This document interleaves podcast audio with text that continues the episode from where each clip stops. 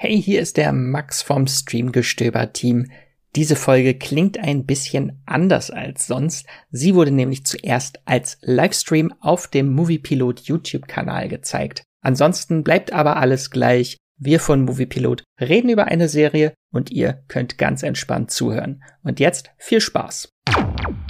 Hallo liebe Moviepiloten und herzlich willkommen zu einem weiteren Live-Talk. Heute geht es mal wieder um House of the Dragon, Folge 3. Ja, hier wird es zu Spoilern kommen. Viele fragen sich, Eve, wo ist das Video? Ich so, hier ist das Video. Nein, ich hatte keine Zeit tatsächlich. Ich bin erst jetzt zurückgekommen aus Hamburg. Hamburg, äh, André ist ein Hamburger, richtig? Bist du das? Ja. Siehst du, du hast davor auch, du, du trennst gerade auf Instagram, glaube ich. Ich habe Videos von dir veröffentlicht. Die werden dich noch haunten, wie man so schön sagt. So, nichtsdestotrotz. Was, von mir? Von mir? Ja, von dir. Super. Ab nächster Woche kommen die Recaps wieder pünktlich montags, die Livestreams pünktlich dienstags. Und dann gibt's ja auch noch einen kleinen, aber feinen, süßen Podcast, den ich mit meinem Kollegen und Freund Marco Risch betreibe. Nerd und Kultur, da sprechen wir zurzeit auch sehr ausgiebig über House of the Dragon. Ja, das erwartet euch auch diese Woche. Aber jetzt, diese Woche, Folge 3, nur ein Livestream. Das heißt nur, wir sind da sehr detailliert. Ich hatte eigentlich eine Idee für einen geilen Gag in meinem Video, den ich reinschneiden wollte, aber ich werde ihn später nochmal erwähnen.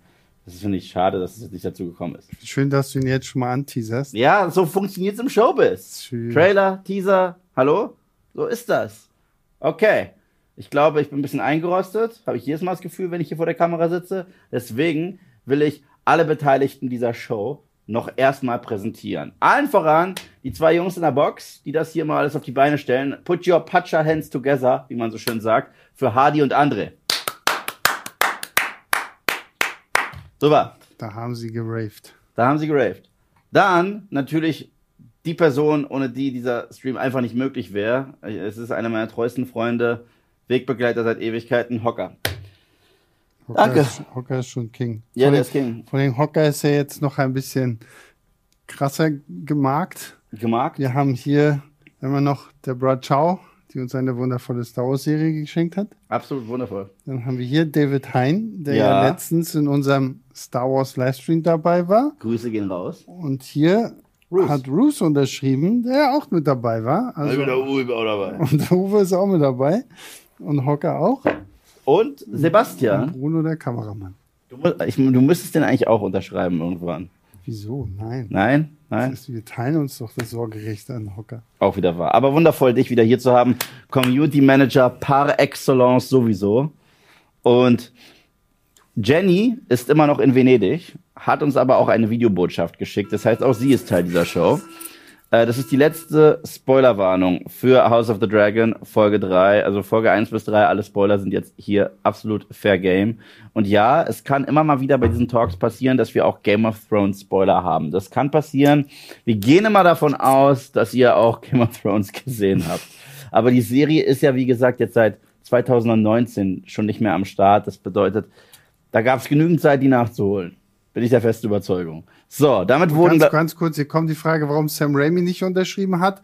Da sind wir noch nicht auf die Idee gekommen, jeden Gast auf diesen Hocker unterschreiben zu lassen. Aber wisst ihr was? Sam Raimi hat was viel Cooleres unterschrieben. Sam Raimi hat meine Evil Dead 2 Blu-ray unterschrieben. Mit einer Widmung noch. Meine auch, ja. Und es war so ein cooles Interview. Und danach habe ich noch ganz kurz mit ihm gequatscht. Das war sowieso das Schönste ever, ever, ever, ever.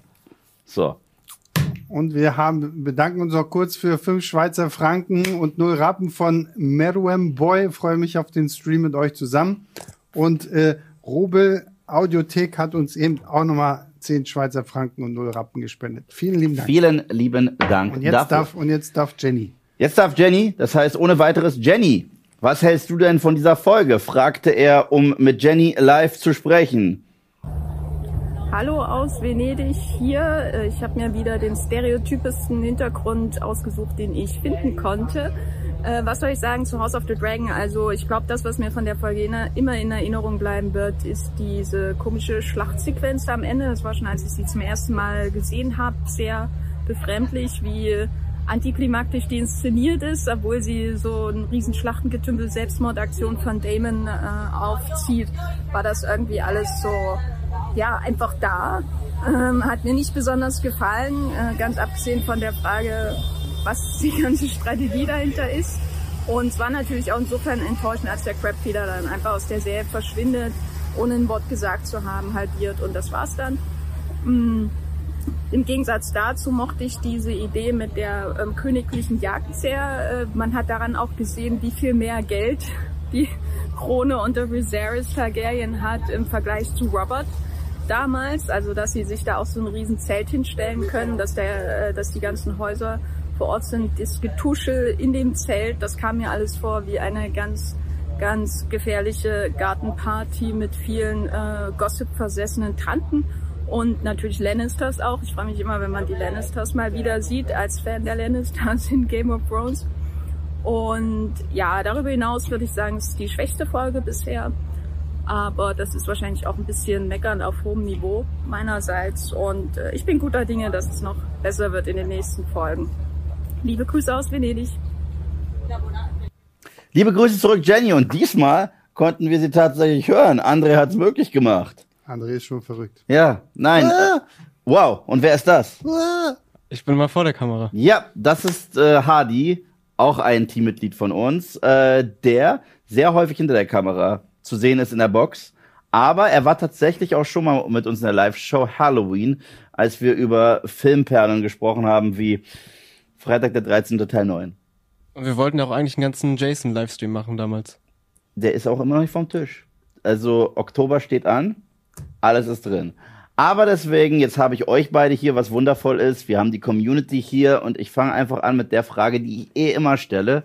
Wie hat euch House of the Dragon Folge 3 gefallen? Sagen wir mal auf einer Skala von 1 bis 10, damit wir wieder so einen wundervollen Schnitt ermitteln können. Sebastian findet den eh immer.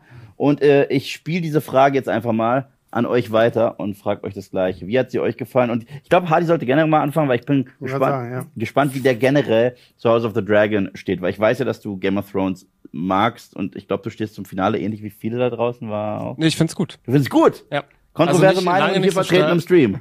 Lange nicht so stark wie die Staffeln davor, aber ich fand's, äh, ich fand, es waren zwei gute Blockbuster-Endstaffeln eigentlich und hat Spaß gemacht. Also ich habe es auch sehr genossen, die immer, ich habe die immer fünf Uhr morgens zu Hause geguckt, bin dann ins Büro gekommen und das mache ich jetzt mit House of the Dragon auch wieder. Das ist sehr, So früh sehr stehst schön. du auf. Du Na, jetzt nicht, na, jetzt nicht mehr fünf Uhr, aber sieben Uhr dann. Du, stehst, du guckst die früher als wir und wir machen noch Videos.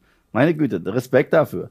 Ähm, ja, dann frage ich dich jetzt erstmal, wie äh, du so zu House of the Dragon erstmal generell stehst, wie deine Erwartungshaltung zu dieser Show war. Und dann natürlich spezifisch von den drei Episoden, gefällt dir die Richtung, in die die Show geht? Was hältst du von Folge drei spezifisch? Äh, ich habe tatsächlich gar nichts erwartet. Also ich habe gedacht, es wird nicht gut. So ungefähr die Erwartungshaltung, die auch alle zu Herr der Ringe am Anfang hatten.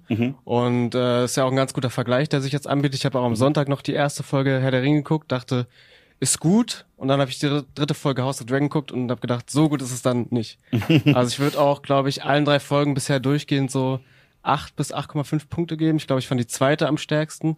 Äh, aber ich fand die dritte auch wieder richtig Hammer. Also es ist wirklich äh, überraschend genial, wieder Game of Thrones zurück zu haben. Und es ist wirklich gut. Das ist, habe ich nicht erwartet. Sebastian.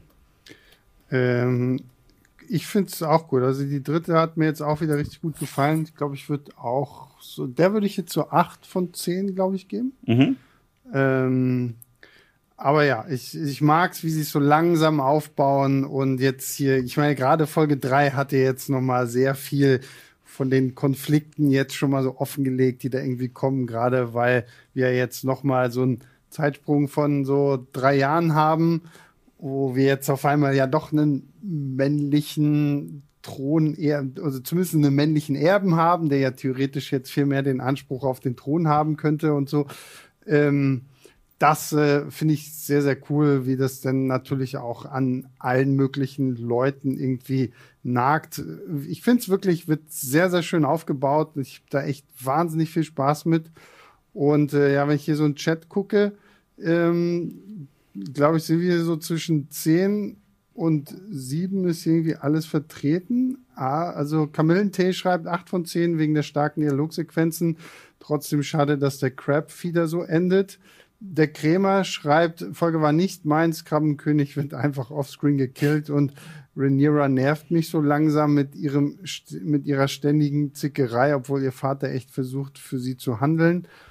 Ähm, aber ja, ich glaube so, ich finde es halt schön so, ne? Also ich hätte ja im Leben nicht gedacht, dass wir das hier jetzt noch erleben, wenn ich überlege, wie nach Staffel 8 Game of Thrones halt wirklich gefühlt so 90 Prozent einfach fertig waren mit dieser ganzen Welt. Und als es dann hieß, oh, jetzt gibt's noch tausend Spin-offs und Was, wir was? machen das noch irgendwie weiter. Und jetzt so nach drei Episoden, die Leute sind ja wirklich richtig happy. Und ähm, für alle da draußen, die jetzt meinen, dass äh, Jenny Kacke redet oder so, das ist, war jetzt auch nur Jennys Meinung. Und sie sagt ja selber auch, das ist für sie Meckern auf hohem Niveau, dass das jetzt die schwächste Folge ist. So, sie sagt ja nicht, dass das furchtbar ist oder so.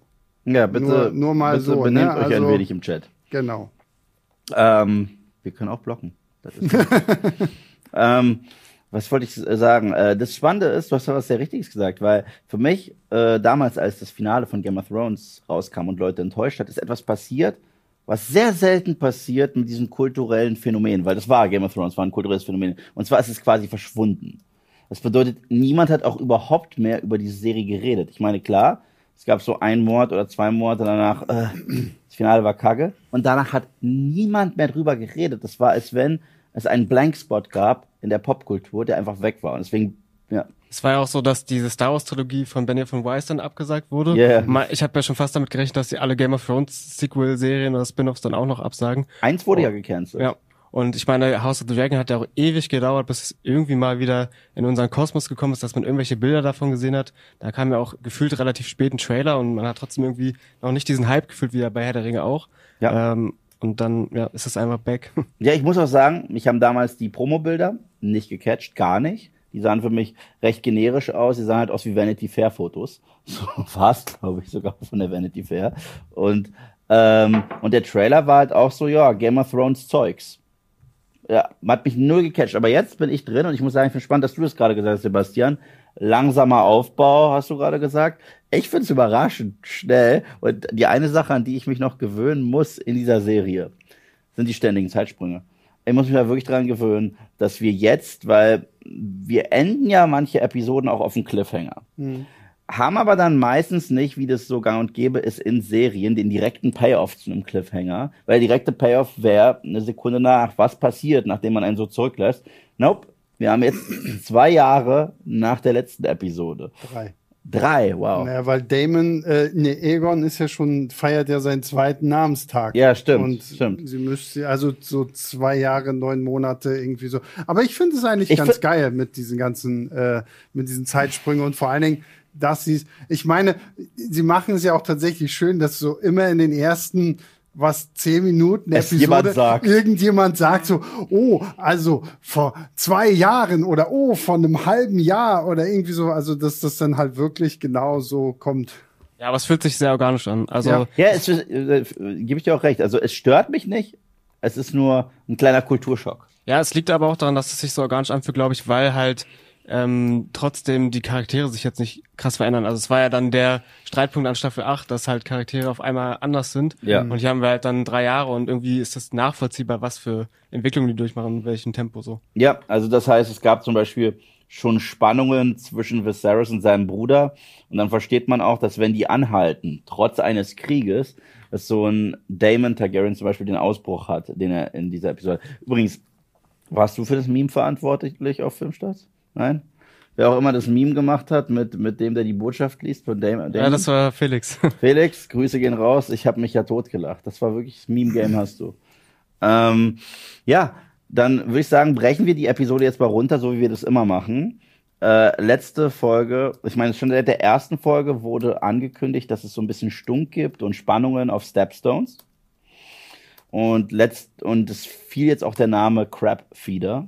Das war übrigens mein Gag, den ich geplant hatte. Ich wollte, kennt ihr aus South Park die Crab People? Nein? Die tatsächlich hinter Queer Eye for the Straight Guy stecken. Crab. Wie sind solche Krabbenmenschen? Nein? und, und, und, und, und, ich, ich wollte mit denen einsteigen. Aber ja. Vielleicht mache ich das nächste Woche trotzdem einfach als Entschädigung, weil ich finde, ihr verdient es, das zu Die sehen. Crap People sind ja jetzt weg. Ja, dann sage ich äh, äh, irgendwie Tribute an Crab People. So. Fand ich auf jeden Fall äh, schade, dass ich es nicht bringen konnte. Aber wir haben ja diesen komischen Typen in seiner komischen Maske gesehen, wo wirklich ein paar Leute sogar davon ausgegangen sind, ist das ein Dämon, habe ich online gelesen. Ich so, nope, das ist nicht Night King 2.0. Obwohl in gewisser Hinsicht Sebastian ja den Vergleich herangezogen hat. Ähm, wie steht ihr jetzt nach Aufbau, Setup und tatsächlichem Auftreten der äh, Crab Feeder in House of the Dragon? Der Scrap Der Crab Feeder. Ja, ist ja einer und sein, Genau. seine Entourage. Hadi hat vorhin schon angeteasert, dass er dazu was zu sagen hat. Ja, ich dachte, du Deswegen- baust erstmal auf, damit ich gegen argumentieren kann. Boah, das, ist, Boah, da jetzt siehst du wieder die Hip-Hop-Wurzeln von So, Hardy. Also, ähm, ich fand ihn halt sehr, sehr cool aufgebaut. Ich mochte auch diesen letzten Shot, den man in der letzten Folge von ihm gesehen hat, wenn er sich da so langsam umdreht und man halt die ganze Zeit nur sein, sein Werk gesehen hat mit diesen ganzen Leichen, die da irgendwie von diesen Krabben angefressen werden und sowas alles. Und ich fänd's halt echt ein bisschen schade, dass wir ihn jetzt wirklich nur, wie, wie Jenny ja auch schon meinte, sehr, sehr kurz irgendwie so ein bisschen in Aktion erleben.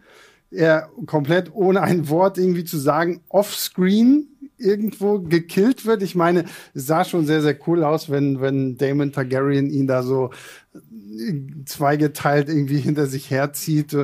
Aber ich weiß nicht, da hätte ich mir tatsächlich irgendwie von, von dieser Figur mehr gewünscht, weil sie halt auch so, so angeteasert wurde. Immer so, oh, hier der Crabfeeder Mhm. und das ist irgendein Admiral da von dieser Triarchie und der ist irgendwie total krass. Aber ähm, ja, ich, ich fand es einfach ein bisschen schade so. Ich glaube, da zumindest für eine Folge mehr oder so hätte man ihn vielleicht noch drin lassen können. Der hätte jetzt nicht unbedingt der Hauptprotagonist oder so sein müssen, weil letztendlich ist ja dieser Krieg um diese Stepstones da jetzt in dem Buch auch nicht so das große, große Event. So, es geht ja mehr darum, jetzt hier Damon Targaryen aufzubauen, aber ich hätte es mir irgendwo trotzdem so ein bisschen gewünscht.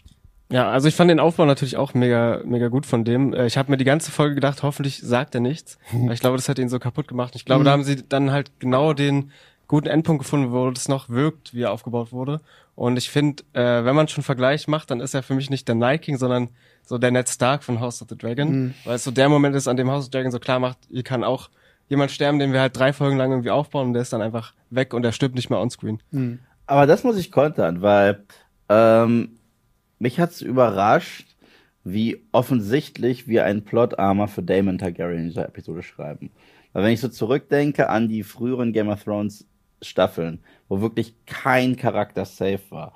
Und wir haben jetzt die, den größten, das war Daryl Dixon aus The Walking Dead, was wir da gesehen haben am, am, am Ende von, ähm, äh, von House of the Dragon Folge 3. Das ist mich schon ein bisschen überrascht, dass es so offensichtlich war. Ich meine, ich möchte auch den, den Vergleich anstellen, den werde ich jetzt auch einfach anstellen, zu einem Film, den ich mag, den viele nicht mögen, und zwar The Dark Knight Rises. Liebe ich. Ich liebe den auch. Aber es gibt ja äh, ein paar Beschwerden bezüglich dieses Films. Und eine, die muss ich auch einfach hinnehmen, das ist auch einfach blöd, dass die sagen, okay, wir nehmen jetzt die ganze Polizeiforce, die geht jetzt runter in die Tunnel und dann, oh, die Bomben gehen hoch und sind alle eingesperrt, weil jeder einzelne Polizist da unten war. Und so ähnlich ist es in dieser Folge. Die wollen die Streitkräfte vom Crabfeeder rauslocken, weswegen Damon ja am Ende auf diese Insel kommt. Und ein Mensch reicht, damit alle rauskommen. Alle. Also, Das lese ich hier tatsächlich auch Ja. ganz viel in den Kommentaren. Hier Moritz schreibt auch, die kämpfen seit drei Jahren gegen ihn und Crabfeeder ist am Gewinn. Und auf einmal lässt er sich von Damon verarschen. Warum schickt er all seine Krieger raus, nur um Damon zu töten? Erst recht nach drei Jahren, denke ich mir. Seid Ja. ihr so blöde? So, also das war ein bisschen doof. Äh, der Night King-Vergleich, der hinkt für mich auch sehr, weil der Night King wurde sieben Jahre lang angeteasert und war dann Blödsinn. Der Typ hat eine coole Intro-Sequenz bekommen, wo du gesagt hast, oh, wer oh, ist tot. Das ist, deswegen ist es mir auch egal. Aber ja, diese ganze Nummer auf Stepstones fand ich spannend. Ich fand aber auch gerade das spannend, dass neue Figuren eingeführt wurden, neue Dynamiken und wie dann auch nochmal über diesen Zwist gesprochen wurde, wie der nochmal äh, Thema wurde zwischen Damon und seinem Bruder Viserys. Aber das Interessanteste für mich war tatsächlich alles, was außerhalb von Stepstone passiert. Aber wenn wir schon kurz in Stepstone sind, was ich auch sehr schön fand, war, dass wir jetzt ja nochmal auch den Bruder von Corlys Velaryon kennenlernen, diesen Vaemond Mhm. äh, Velaryon, der ja auch diesen Brief an Viserys geschrieben hat.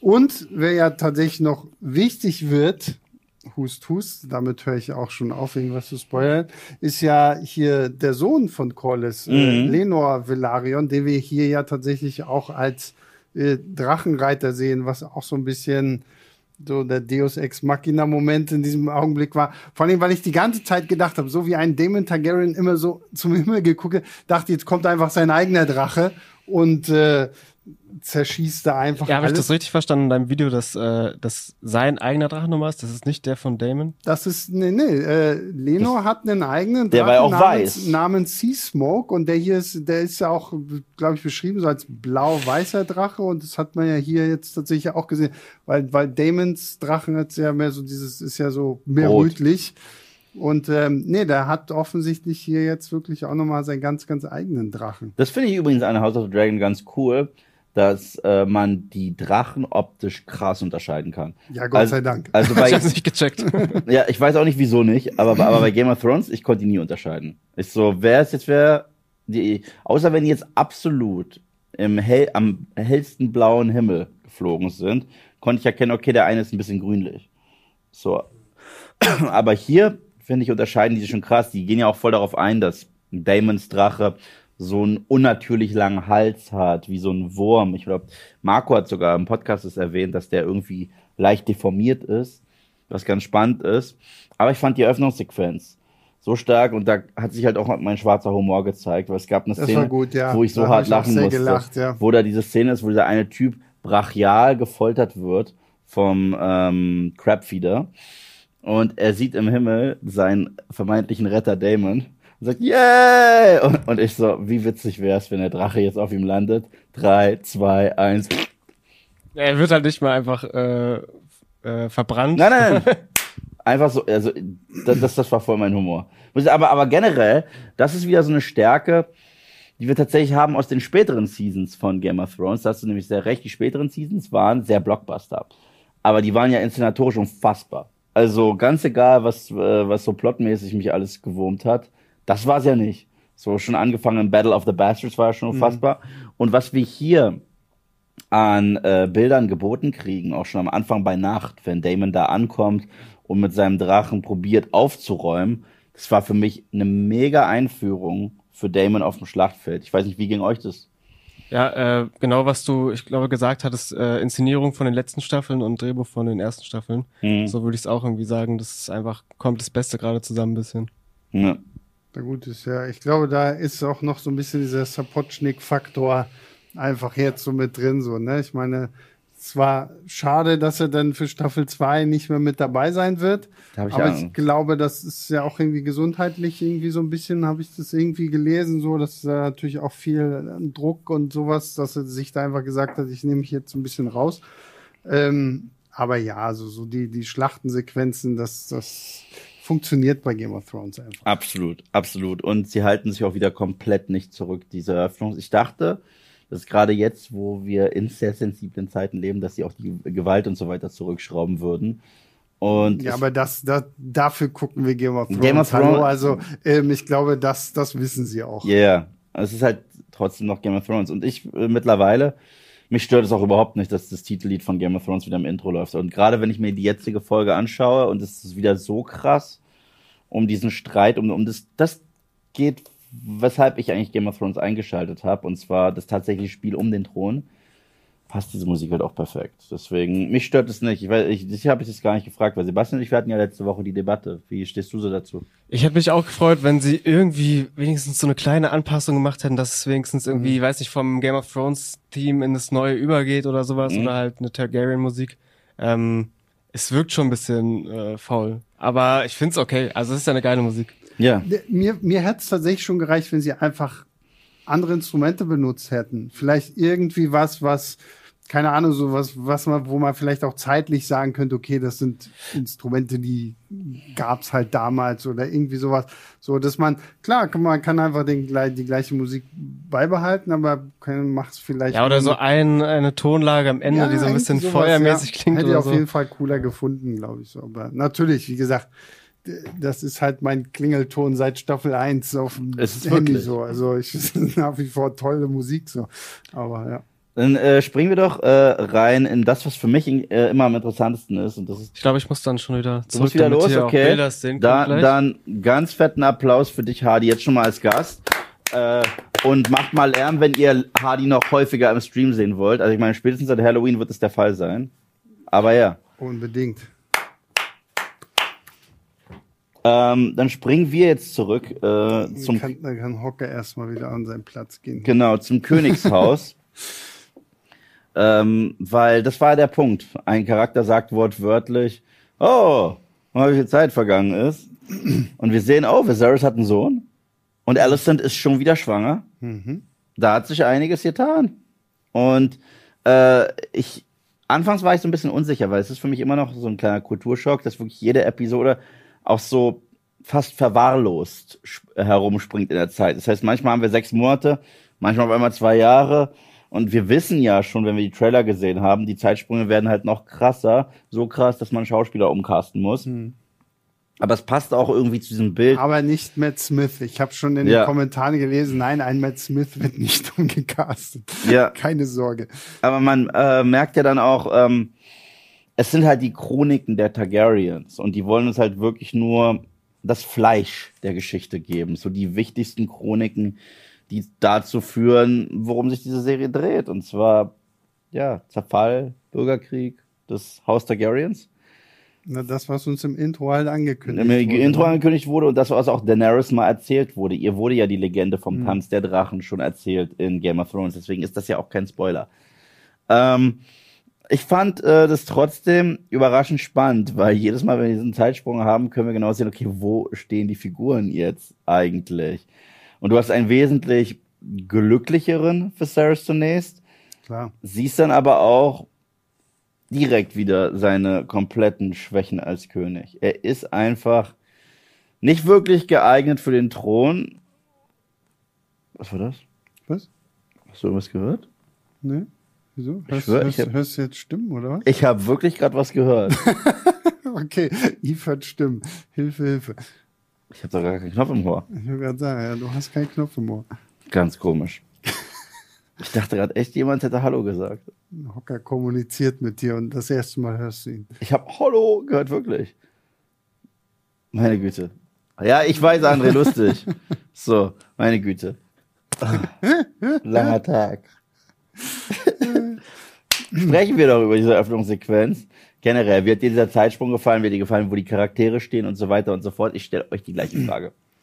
Gesagt, ich habe das schon vorhin kurz gesagt, als Hardy hier war, ich finde diese Regelung mit diesen Zeitsprüngen eigentlich ganz geil. So, und damit haben wir zumindest nicht dieses Problem, was wir dann später bei Game of Thrones hatten, so, dass Leute innerhalb von fünf Minuten einfach mal 300 Kilometer wandern können oder irgendwie äh, ganze Ozeane überqueren. Um Oder ihren ganzen Charakter 180 Grad ändern. Genau, und das äh, finde ich tatsächlich eigentlich irgendwie sehr schön gelöst, zumal sie es ja tatsächlich auch jedes Mal irgendwie ansprechen. Also du weißt ganz genau, okay, ja, irgendwann wird jetzt ein Charakter kommen, der nochmal sagt, ach Mensch, jetzt sind aber schon drei Jahre vergangen oder ah, jetzt sind sechs Monate vergangen und ich meine, man hätte in dieser Folge, finde ich, auch überhaupt nichts sagen können, weil man sieht ja so, der, der Sohn Egon ist ja schon ein bisschen größer, als dass er jetzt irgendwie frisch geschlüpft wäre, so nach dem Motto.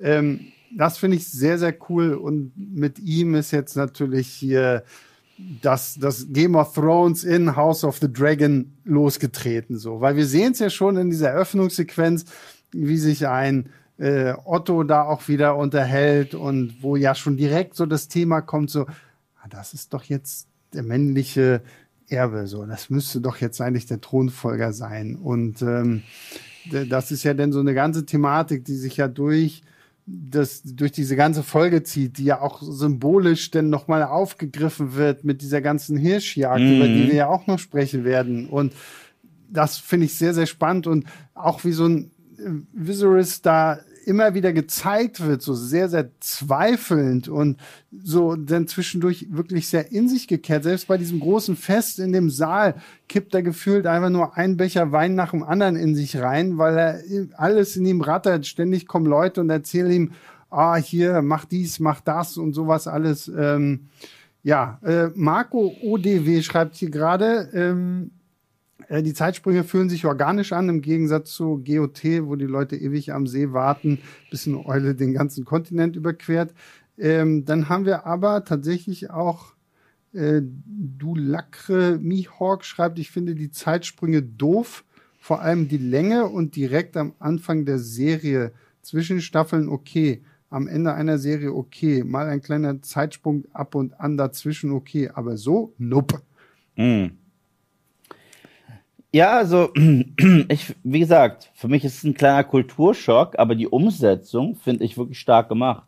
Und Mhm. erneut, wir haben davor, äh, glaube ich, darüber geredet, als die Kamera noch aus war, dass Charaktere sich trotzdem noch mehr oder weniger so benehmen, wie sie es vor zwei Jahren gemacht haben. Nur dass die Konflikte noch intensiver sind.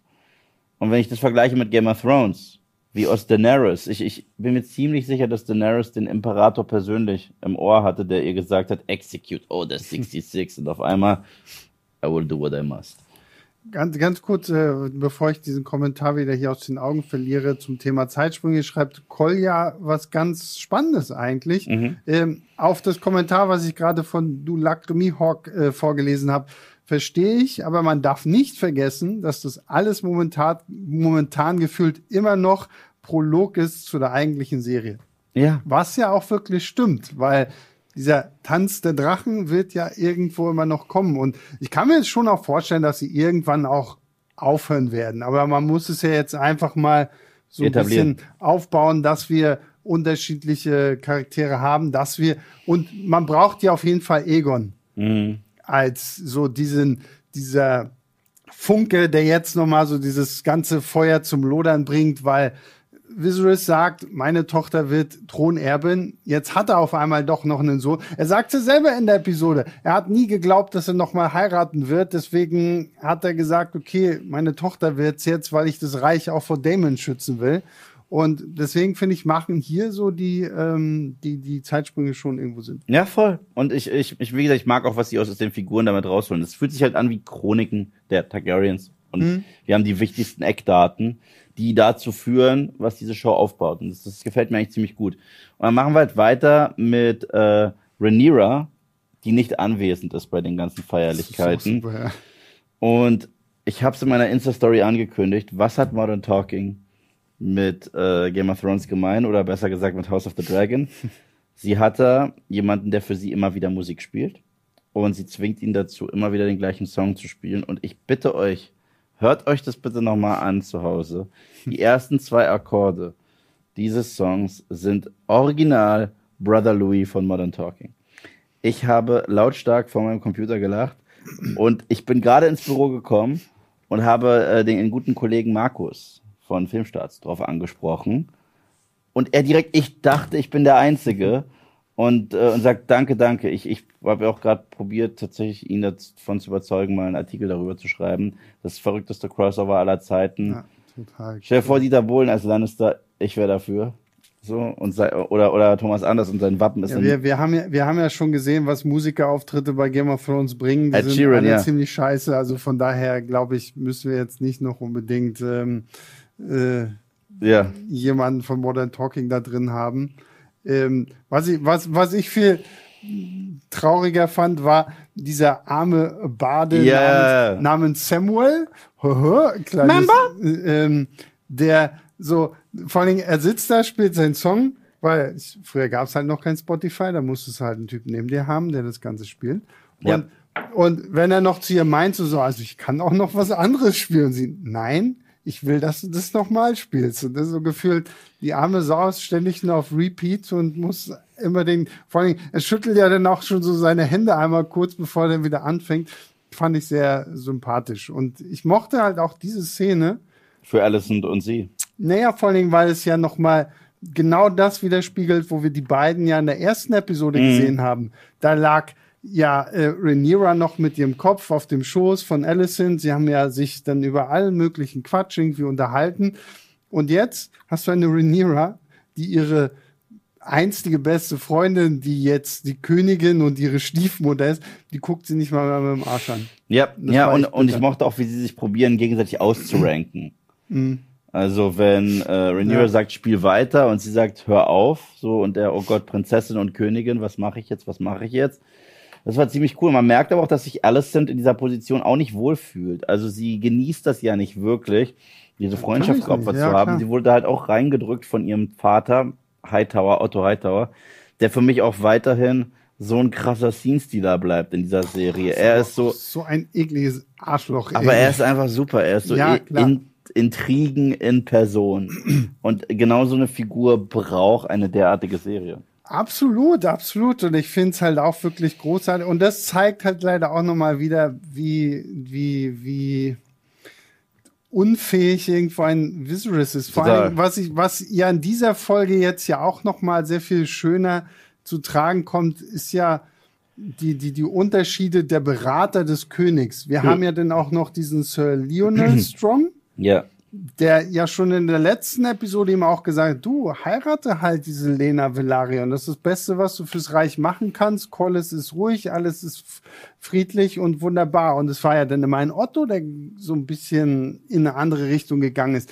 Und das finde ich wird ja in dieser Episode dadurch nur noch krasser gemacht, dass es ja jetzt auch darum geht, wer soll denn bitte Rhaenyra heiraten? Und was zur Hölle schlägt ein Otto Hightower vor? Ja, hier, da hast du einen zweijährigen Sohn, der ist Prinz. Lass doch den verloben mit Rhaenyra, dann bleibt das alles schön irgendwie äh, drin. Und der König guckt ihn ja auch an und lacht sich tot und dachte, was, was schlägst du hier vor?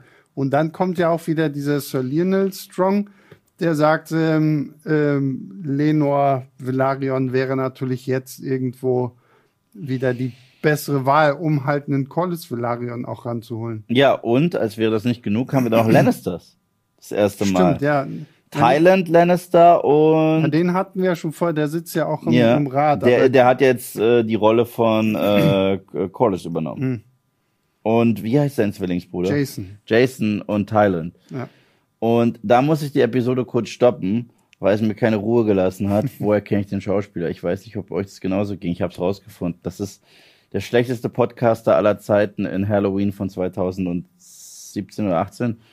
Meine Fresse. Oh, Yves, hier ist was für dich. Bitte. Ganz, ganz wichtig. Das Ja. ist vielleicht für dich der Grund, warum du ab jetzt äh, House of the Dragon nur noch auf Deutsch guckst. Bitte. Mike hat nämlich geschrieben, ist euch aufgefallen, dass Otto die Stimme von Freezer hat? Aus Dragon Ball Z. Für mich die beste Synchronstimme Deutschlands. Oh wow, nein.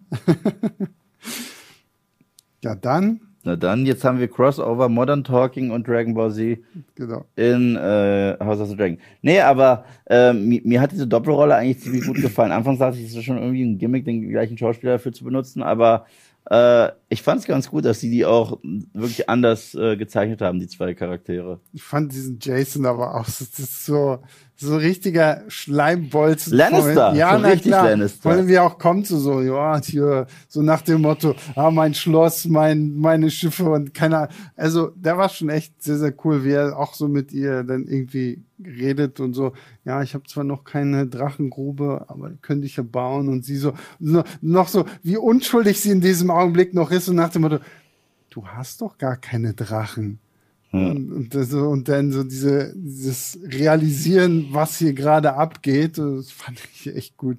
Und was, ähm, was ich auch spannend fand, dieser Dialog zwischen äh, dem Lannister und Viserys, der ihm direkt äh, vorwirft, gibt es eine Rebellion gegen das Königshaus, weißt du, und dabei sitzt er noch auf dem Thron Ja. und der Lannister ihm gegenüber ist eine starke Bildsprache zu dem, was später noch mit Jamie Lannister und äh, dem Mad King passiert. Fand ich mega cool, dass hier doch ein Lannister sagt, Rebellion gegen die Targaryens, um Gottes Willen. Ähm, das, das hat mir alles ziemlich gut gefallen. Ich mochte generell das komplette Szenario. Ich mochte die Intrigen, ich mochte die Tatsache, dass Rhaenyra sich jetzt auch verarscht fühlt und die, also Vater und Tochter haben einfach das krasseste Kommunikationsproblem ever, weil für ihn steht eigentlich immer noch fest, dass sie auf den Thron gehört. Also das habe ich ihr versprochen und da haben auch mehrere Häuser schon die Treue geschworen. Was soll denn das? Aber jetzt wird dann halt wieder alle, wie diese Geier, eine Chance, irgendwie näher an diesen Thron ranzukommen. Naja, vor allen Dingen, wie gesagt, das sieht man ja auch die ganze Szene, äh, die ganze Folge durch, dass sie ja eigentlich Rhaenyra gar nicht mehr unbedingt wollen als die Königin. Mhm. Was sagt er selbst der Lannister so? Naja, so, ja, für meine Queen oder halt für meine Frau, so, so, weil den, so, so ziemlich allen ist klar, okay, wir haben jetzt diesen Prinz. Mhm. Der muss jetzt König werden und der König wird sicherlich dann dann irgendwann das das wieder umstellen und das ist ja das was äh, Rhaenys Targaryen ihr letzte Yeah. Woche in der zweiten Episode gesagt hat so nach dem Motto ja die die Männer in diesem Land werden das hier alles lieber in Schutt und Asche legen als dass eine Frau auf dem eisernen Thron sitzt Ja. ne? und das merkt man ja jetzt schon hier so und das sind ja dann auch schon so diese ganzen ersten Anzeichen für das, was da noch kommt, über das wir jetzt nicht reden wollen. Aber da merkt man natürlich schon, ähm, wie viel da einfach drin steckt, was jetzt schon hier eigentlich anfängt. So ist es, so eine Show zu machen mit jemandem, der alles schon gelesen hat. Du hast alles schon gelesen, oder? Nicht alles, aber einiges. Deswegen, ich, ich muss, äh, Sebastian ist mittlerweile ziemlich gut darin geworden, Pokerface zu üben. Ähm, David oder David W. schreibt, wem gehört zu dieser Zeit eigentlich Drachenstein? Damon hat es ja nur mal besetzt, oder? Ähm, ja, richtig. Also er ist ja, letztendlich ist er ja immer noch nur Besetzer davon, weil es gehört Das eigentlich. gehört den Targaryens. Na, na, vor allem, es gehört, na, Damon ist ja, ja. aber es gehört eigentlich Rhaenyra. Ja. Das sagt sie ihm ja auch, weil sie ist ja die Prinzessin von Drachenstein. es wäre ihr, also ähm, äh, sie hat das Recht dort zu hausen, aber es ist auch nur ab einem bestimmten Alter eigentlich. Also so hat es ja ihr Damon äh, entgegnet. Mhm. Das heißt, von dort aus könnte sie auch herrschen und, äh, und vor allem so wie Daenerys dann Jahrhunderte später taktisch aktiv werden. Mhm. Ähm, dann kommen wir doch mal zu diesem ganzen Jagdszenario. Denn ich fand die Nummer ziemlich cool, dass äh, es ausgerechnet ein, ein, ein weißer Hirsch sein muss, der gejagt wird und oder noch ein Geschenk daraus gemacht wird für den jungen Aegon. Und der haut natürlich ab. Und parallel haben wir ein ganz anderes Jagdszenario zwischen Rhaenyra und ihrem ausgewählten Kingsguard, ähm, wo es zu einer Wildschweinattacke kommt, die mich erneut, ich weiß, ich schweife ab, aber es ist einfach so, es war Predator. Es war, es war Mac, wenn sie da irgendwie 20 Mal drauf einsticht. Und Ich musste direkt daran denken, dass Wildschweine in Westeros offensichtlich was gegen Könige haben. ich, die, die, die, Robert Baratheon parallel habe ich auch gesehen. Ja. war ja auch, ich meine, der ist ja sogar daran gestorben dann am Ende, aber ja. Ja, aber es ist auch ähnlich. Während ein Wildschwein auftaucht, wird erneut die Schwäche eines Königs enthüllt. Diesmal halt äh, taucht das Wildschwein nicht bei ihm auf, aber zur gleichen Zeit, weil der König kriegt das ja nicht mal gebacken mit dem Elch und die finden ja den Wa- Hirsch. Äh, Elch, den, den, sorry, Hirsch. dem, ähm, de, dem stinknormalen Hirsch. Ich wollte gerade sagen, das finde ich sehr noch viel, viel schöner von der Symbolik. Man erzählt ihm die ganze, oh, ein weißer Hirsch. Das ist ja, bevor die Drachen nach Westeros gekommen sind, so das Bild für die Könige gewesen. Und alles, was er kriegt, ist hier so ein blöder, normaler Hirsch, den dann noch gefühlt, was sechs Leute irgendwie festhalten müssen, damit er irgendwie mit seinem Speer da auf ihn einstechen kann. Ähm, das äh, fand, war natürlich auch schon sehr symbolträchtig Absolut für symbolisch. einen Viserys, der ja Nichts letztendlich Besonderes ist. genauso ist auch irgendwie als König so, ne? Voll, voll. Und, und parallel sehen wir dann, dass dieser tatsächlich wunderschöne, seltene Hirsch Rhaenyra erscheint und sie ihn gehen lässt, weil er was Besonderes ist. Und ja, das, das ist sowas von symbolträchtig jetzt auch für sie, für ihre Position als mögliche Thronfolgerin. Und als wäre das nicht genug, wird halt dieser Zwist auch immer weiterhin geschürt zwischen Damon und äh, Viserys, weil Damon befindet sich ja jetzt schon jahrelang im Krieg. Und da wird ja auch immer darauf eingegangen, die Lannisters äh, wenden sich an Viserys, dass in Stepstones mittlerweile echt schlimm ausschaut.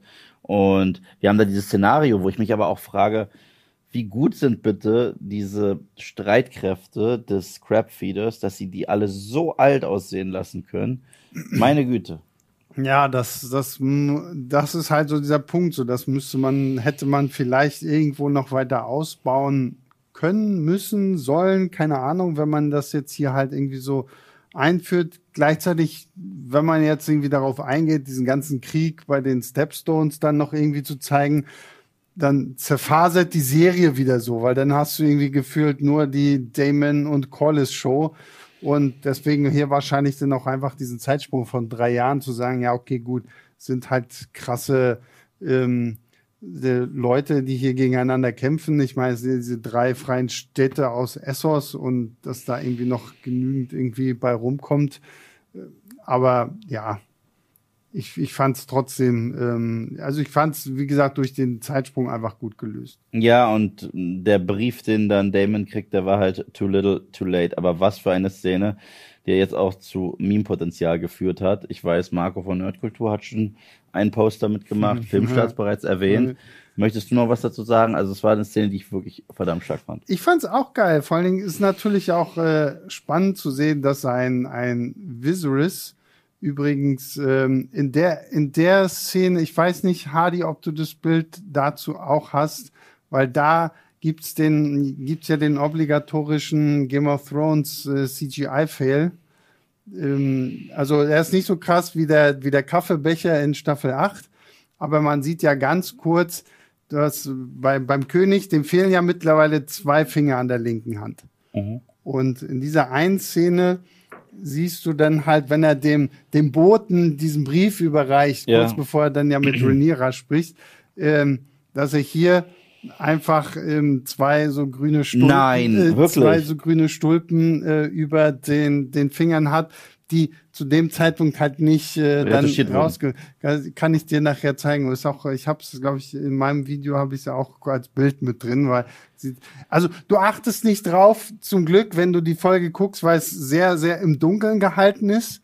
Aber wenn ich es dir einmal zeige, dann kannst du halt auch nicht aufhören, das wieder zu sehen. Und, ähm, das fand ich sehr, sehr schön. Aber ich fand es halt interessant, dass äh, Viserys jetzt tatsächlich sagt, okay, drei Jahre lang, ach hier, da siehst du es im, im Hintergrund.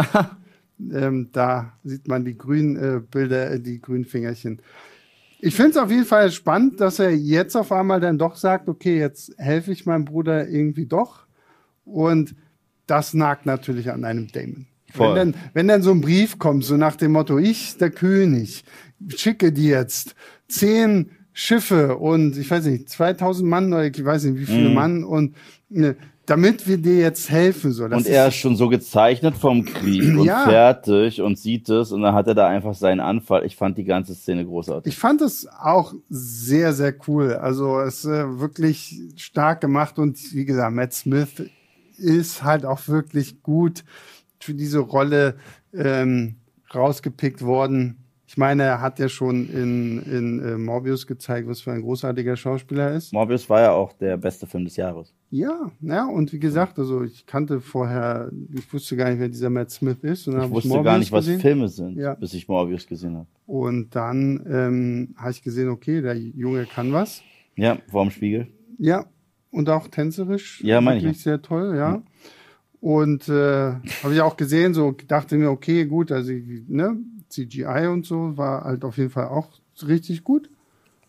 Das hat sich House of the Dragon ja auch abgeguckt. Ich meine, die Hirsche sahen ja auch sehr, sehr toll aus. Ja. Das ist das Einzige, was mich so ein bisschen gestört hat, dass die Hirsche jetzt nicht ganz so doll ausgesehen Auch bei haben. den Drachen ist es manchmal ein bisschen wobbelig. So. Aber, aber bei den Drachen, finde ich, sehen wir immer nicht so schlimm, weil die sind halt teilweise so schnell in Bewegung, irgendwie, da geht das nur doch. Aber gut, ja, Matt Smith, halt äh, toll und es passt halt. Und dann diese ganze Sequenz, wie das auch aufgebaut wird, dass er dann da mit dieser weißen Flagge kommt. Und ich meine, jeder, der das gesehen hat, wusste ganz genau, ja, okay, komm, als wenn der sich jetzt ergibt. Als wenn der sich jetzt ergibt und einfach hier sagt so, okay, ähm, Ja. das war's jetzt so. Aber erneut, zum Beispiel, wenn ich die Trailer nicht gesehen hätte, ja, und einfach davon ausgegangen, ist, äh, ausgegangen wäre, das ist eine neue Game of Thrones Serie, die anknüpfen will an das, was wir in den ersten paar Staffeln hätten, Mhm. hätte ich auch abkaufen können, dass der jetzt gleich stirbt. Klar, So, aber wenn- dafür, wenn- wenn dafür haben wir ihn halt in den Trailern schon zu häufig gesehen und dafür ist er halt auch einfach zu wichtig, gerade wenn man so das äh, Material kennt, auf dem das ja alles so basiert. So, dann Ja. Ist Aber ich sag, aber man hätte ihn auch Sean Beanen können, will ich nur sagen. Natürlich hätte man alles machen können. Also das ist ja. Aber dafür fand ich es dann zu drüber, dass er wirklich äh, Tom Cruise-mäßig immer einen Millimeter vor allen Pfeilen ist und ihm wirklich alles gelingt. So, der ich so, komm schon, das ist gerade erneut Daryl Dixon in Mhm. The Walking Dead, weil das ist der eine Charakter bei The Walking Dead, um den du dir nie Sorgen machen musst, ist Daryl Dixon. Naja. Ja, auch Weil- dass er, dass er gegen die ganzen Mannen da von, von dem Crabfeeder halt so ohne Probleme ankommt, so, ja, das ist ein bisschen, aber ich habe es einfach nur gefeiert, dass wir wenigstens mal jetzt hier einmal auch so eine schöne Schlachten, Kampfsequenz haben und wie gesagt, wenn der Drache dann kommt und die, die, die Leute von Corliss da auch alle auftauchen, so. Es war zwar nicht ganz so episch wie Battle of the Bastards, Natürlich aber, nicht, aber- es war schon auch wirklich sehr, sehr cool gemacht. Was ich cool finde, ist die Parallele zum Ende. Zum Ende der Episode äh, killen alle drei äh, Hauptfiguren ein Wesen. Also klar, der Crabfeeder ist ein Feind. Rhaenyra tötet das Wildschwein und Viserys tötet diesen Elch. Und dann sieht man ja auch, wie die je zurückkehren. Und äh, Viserys ist halt, der musste das mit Hilfe und Unterstützung machen und hat auch noch äh, nochmal Anweisungen bekommen, du, da hast du noch nicht gut genug gepiekst, das muss hier sein. Rhaenyra hatte ja ihren richtigen Rage-Out-Moment und kommt recht blutverschmiert zurück und dann parallel sehen wir dann, wie ein Daemon aufs Schlachtgeschehen zurückkehrt mit der Hälfte des Körpers So von diesem Typen, der eben noch als Monster dargestellt wurde. Das fand ich ziemlich cool. Weil ich finde, in dieser Sequenz siehst du, Damon und Rhaenyra hätten mehr das, was es taugt, ein König zu sein, als Viserys. Und das ist halt auch die Bildsprache. Ich meine, er war ja, was dieses ganze Geschehen angeht, noch deutlicher kannst du es ja nicht machen, wofür das da gerade steht. Na klar, aber ich Und auch wie sie empfangen wird, wie die Leute sie angucken, wenn sie zu diesem schon fast Bankett, da, Bankett zurückkehrt und alle sie anschauen, wie sie dann auch mit Blut im Naja. Gesicht. Ja, wie gesagt, also ähm, was was Viserys angeht, ich meine, geh halt zurück auf diese äh, diese Prolog-Sequenz da. Ne? Also er hat wahrscheinlich selber nicht wirklich diesen Posten haben wollen, so sonst hätte er sich wahrscheinlich mehr darauf gefreut, jetzt irgendwie König sein zu dürfen. Ähm, aber ja, also das finde ich passt sehr, sehr schön. Und über wen wir noch gar nicht gesprochen haben, wie die ich immer noch wieder sehr krass finde, ist Alicent. Ja, Und ich finde es halt auch immer wieder krass, wie ein Otto Hightower, wenn, wenn er selber beim König nicht vorankommt, dann direkt erstmal zu seiner Tochter geht und sagt so, oh ja, hier, ähm, red doch mal mit deinem werten Gatten über deinen Sohn. Und dein Sohn müsste doch jetzt mal irgendwie hier, also das, das, der männliche Erbe und sowas alles. Und das finde ich tatsächlich irgendwie sehr, sehr spannend und zeigt halt auch nochmal wieder, wie, wie wunderbar hassenswert und gut äh, Otto Hightower irgendwie in diese Serie reinpasst und auch geschrieben ist. Weil, ähm, ja, Ja. Ich fand übrigens äh, die, trotzdem noch mal eine Parallele, die ich ganz cool fand, war äh, wie dieses ganze, ähm, wie diese ganzen Gäste bei dem Bankett Rhaenyra wahrgenommen haben, als sie jetzt zurückkommt, quasi als wenn sie gezeichnet vom Schlachtfeld zurückkommt, dass sie ihr ganz andere Blicke zu werfen, solche respektvollen, hat mich natürlich nur auf Mikrokosmos-Ebene ein wenig daran erinnert, wie damals die äh, Dothraki reagiert haben, nachdem Daenerys sich mit ihrem Karl hat verbrennen lassen und dann mit den Drachen am nächsten Ja. Morgen äh, gefunden wurde und alle äh, im Grunde genommen auf die Knie gegangen sind. Das war schon mal äh, erneut, die, die ziehen auch die Parallelen zwischen den beiden eiskalt durch. Eiskalt. ja. Ja, und Alicents äh, Schwangerschaft ist auch noch mal ein großes Thema eigentlich. Sie ist schon wieder schwanger. Äh, König ist fleißig, ne? König ist fleißig. König Ja. ist fleißig und ähm, ja, wie gesagt, ich finde es sehr, sehr, auch ich fand auch sehr schön diese Szene zwischen ihm und ihr da an diesem Lagerfeuer, Mhm. wo, wo er, gut, er hat da mittlerweile zu dem Zeitpunkt ja auch schon sehr viel von seinem Wein intus. Und wie er ihr dann aber halt auch wirklich nochmal dann ganz bewusst von, von seinen Zweifeln erzählt, so, ne, das, weil er gefühlt von allen Seiten irgendwie angequatscht wird wegen Aegon und wegen Rhaenyra. Und dann erzählt er ja auch von dem Traum. Und wo ich mir denke, ja, natürlich hast du den Traum, so, oh, ein Junge mit der Krone des Eroberers und so. Da merkt man halt einfach so, wie, wie sehr ihn das belastet. Und dann wiederum fand ich es natürlich sehr schön, dass er ganz zum Schluss ja nochmal dieses Treffen mit Rhaenyra hat, wo er ihr nochmal gesteht, kein Mensch wird dich ersetzen ja, du bist, ich habe das gesagt und ich habe das nicht aus irgendeinem Spaß gesagt oder irgendwie, weil ich gerade einen blöden Tag hatte, sondern nein, du bleibst hier sitzen. Und auf der einen Seite finde ich schön, weil er hier trotzdem halt hinter seiner Tochter steht. ja. Auf der anderen Seite, also du musst nicht irgendwas von hier House of the Dragon gelesen haben, um ganz genau zu wissen, ja, okay, da hast du das nächste große Konfliktpotenzial, dass du jetzt hier halt einfach offen und ehrlich zugibst, okay, das bleibt so, das wird immer so bleiben und fertig. Und was ich auch krass fand, dass ihr gestattet zu sagen, okay, such dir selber einen Mann aus. So, ist mir jetzt total egal. Ich habe geheiratet, wen ich wollte und nicht, was irgendwie für, fürs Reich wichtig war. Das darfst du jetzt auch machen. Das wird auf jeden Fall noch sehr, sehr kritisch werden. Damit lädt er quasi Konflikte ein. Absolut, Überall, ja, weil die Leute werden ja auch immer verzweifelter durch die Geschehnisse auf Stepstone Mhm. und so weiter und so fort, äh, durch die ganzen Brüche, die es mittlerweile gibt mit dem Haus Targaryen. Und das wäre jetzt eine Möglichkeit, vieles wieder zu fixen und zu kleben, weil Ehen und Hochzeiten sind in der Welt von Westeros vor allem polit ein politischer Akt. Absolut, absolut. Ich meine, wann hatten wir in Game of Thrones schon mal wirklich so gut? Rob Stark hat ja auch da seine Frau, die hat er Und ja wir auch haben gesehen, was passiert ist. Naja, klar, vor allem, weil es einem Walder Frey natürlich nicht gepasst hat, dass jetzt irgendwie, aber ansonsten hat, hat, hast du in dieser Welt, zumindest unter den Königen, ja eigentlich gar nicht diesen Luxus zu sagen, ich heirate jetzt, wen ich will. Ja, die, einzig, äh, die einzige Hochzeit, die wir sogar richtig gesehen haben bei Game of Thrones, die schön sein sollte, wo wir auch wissen, was draus geworden ist,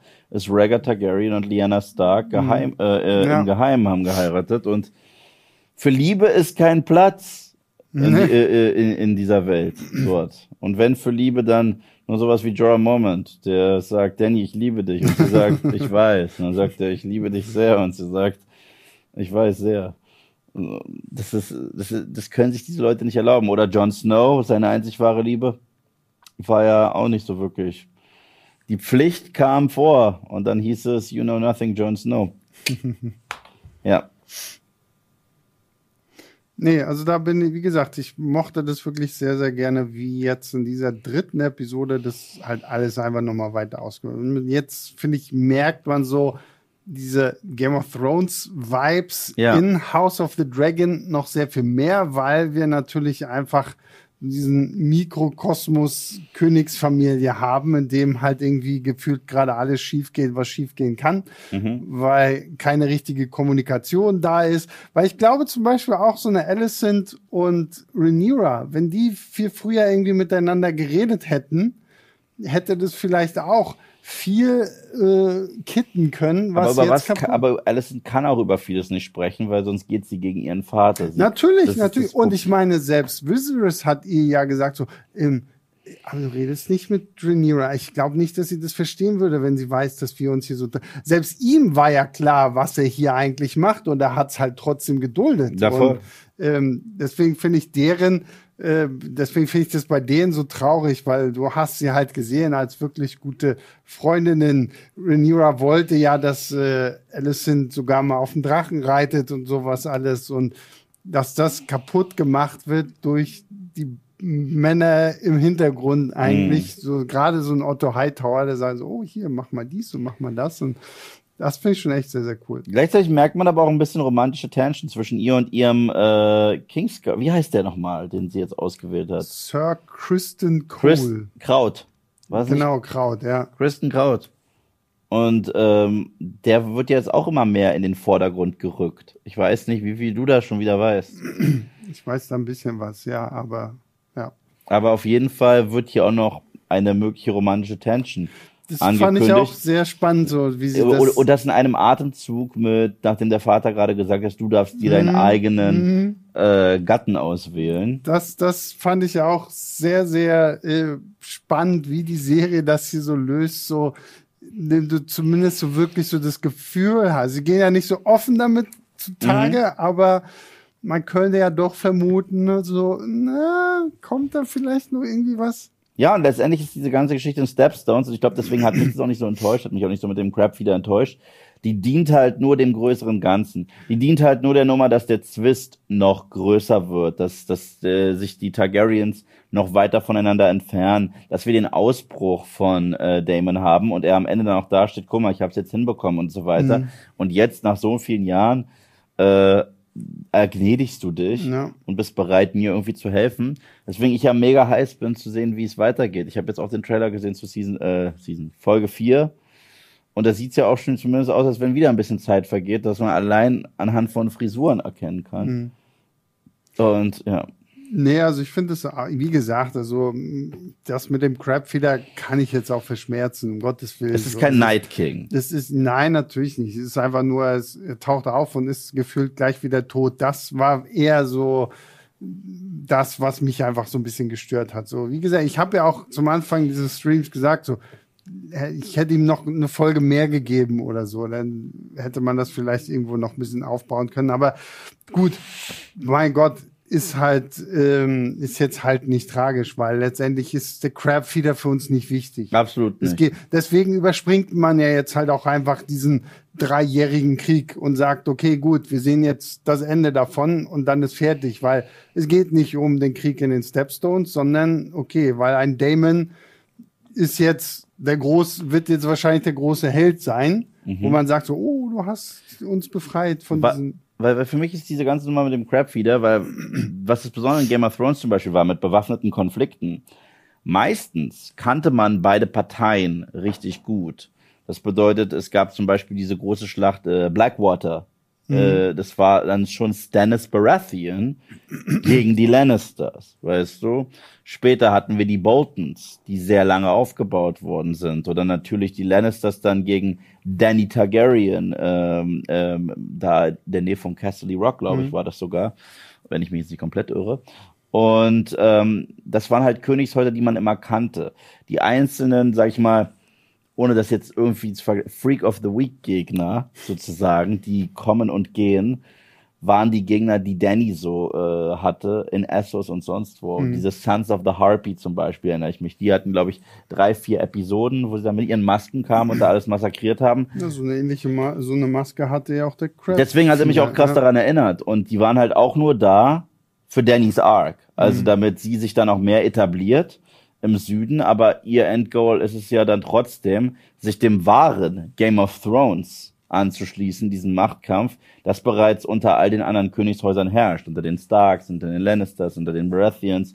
Dass dann auch die Targaryens auch noch sagen, ich bin der Uwe, ich bin auch dabei. Genau. ja, ich glaube, damit haben wir das Wichtigste gecovert, oder irre ich mich? Ich überlege auch gerade, aber ich glaube, ist, haben wir noch irgendwas vergessen, was in dieser Folge passiert ist? Ich glaube nicht. Wird immer besser, oder? Das ist immer besser. Das war echt gut. Ja. Das war echt gut. Äh, André Hardy, wenn ihr aus der Tür rauskommt, stolpert bitte nicht über Auf die meiner Moderationskarte. So, dann äh, hast du noch was vorzulesen. Ich habe hier noch von Leon Zubacki, hat uns von 5 Euro gespendet Danke. und schreibt, Yves und Sebastian, immer wenn ihr in Hamburg, immer wenn ihr in Hamburg seid, warum seid ihr nicht bei Kino Plus? Ihr hattet sogar Kontakte mit Schröckert. House of the Dragon besser als She-Hulk. Gut, das ist kein. kein Okay, Vergleich. also She-Hulk äh, äh, es ist für mich langsam ein Synonym für schlecht. Ich glaube, ich werde etwas nicht mehr schlecht nennen, sondern She-Hulk. Oh Mann, ist das She-Hulk. Ähm, ja, Kino Plus tatsächlich ähm, wäre ich dort gewesen im Juli, aber da bin ich ja so lange ausgefallen. Das heißt, da müssen wir auch irgendwie mal terminlich schauen, wie das möglich ist, weil ich war jetzt in Hamburg, aber war da halt wirklich auch beschäftigt naja, mit anderen am Wochenende. Ich weiß und, und mit anderen Sachen. Das heißt, äh, Bock ist da. Der, der, der Schröckert ist für mich die wirklich wandelnde Filmenzyklopädie. Also ich dachte, ich habe Plan von Film. und ich bin auch froh, dass ich mich ihm nicht im Quiz stellen musste, weil er ist, glaube ich, auch der härteste der Filmgorillas. Weil der kennt ja alles. Also der kennt das spanische Kino komplett. Der kennt das, also ich kenne Hollywood gut. Und ich rede jetzt nicht nur Hollywood Big Blockbuster, ich kenne Hollywood gut. Aber er kennt das spanische Kino, das koreanische Kino. Äh, Das ist unfassbar. Deswegen, ich habe nichts als Respekt vor diesem Mann. Deswegen, falls du zuschaust, aber ja, ich, ich würde auch gerne noch irgendwann mal mit, danke für das Meme aus unerklärlichen Gründen jetzt einfach einblenden, aber ja. Ah ja, okay, gut. Haben wir das auch. Die Jungs wollten auch mal wieder was machen. Genau. Äh, Nicholas, Nicholas Stone hat uns fünf Schweizer Franken und Danke. Rappen gespendet und schreibt einfach nur Danke für eure Videos. Ja. Und hier kommt gerade noch fünf Euro von Crazy Nick Nick rein. Danke. Vielen lieben Dank.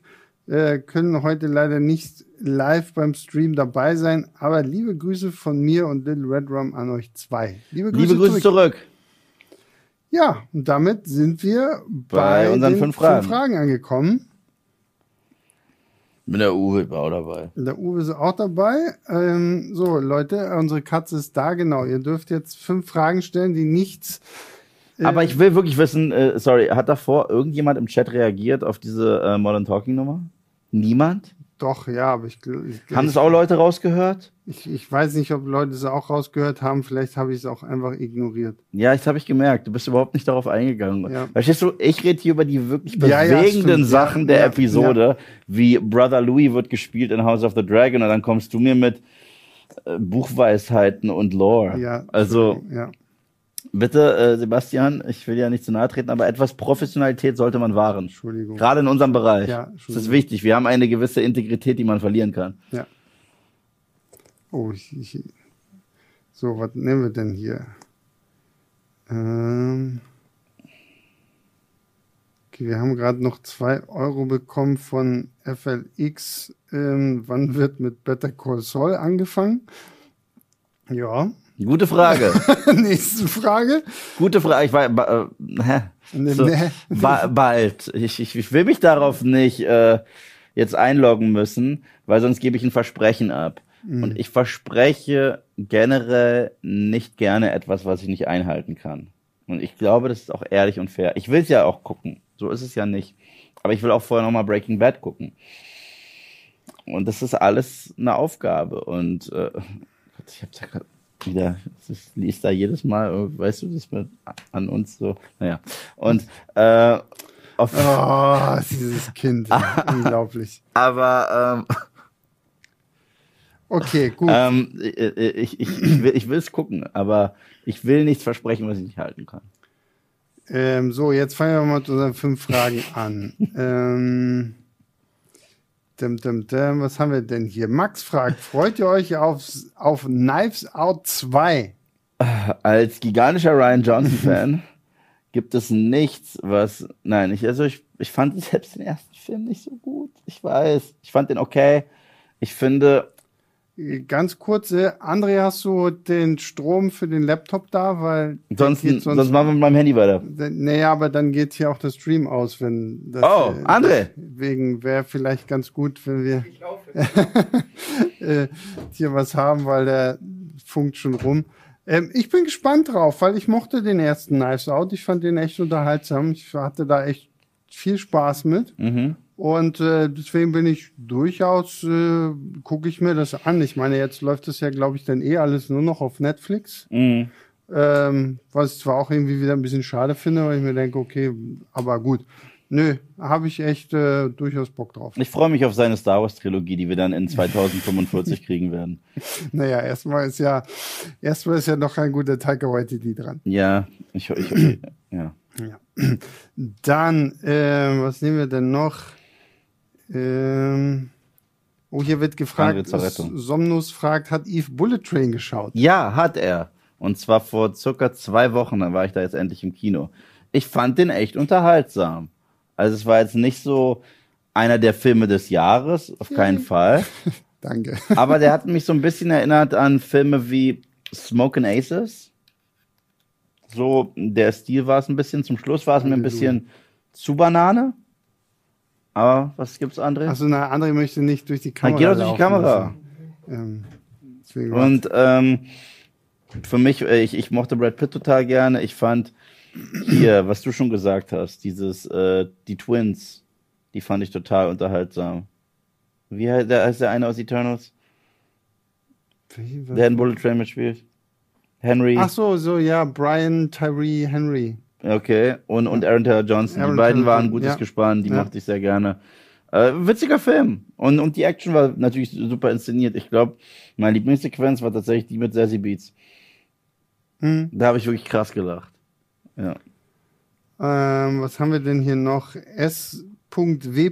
fragt, versteht ihr, warum Rings of Power so gebasht wird? Ich kann es nicht nachvollziehen. Also, uns beiden gefällt die Serie, aber ich bin jetzt auch ehrlich, ne?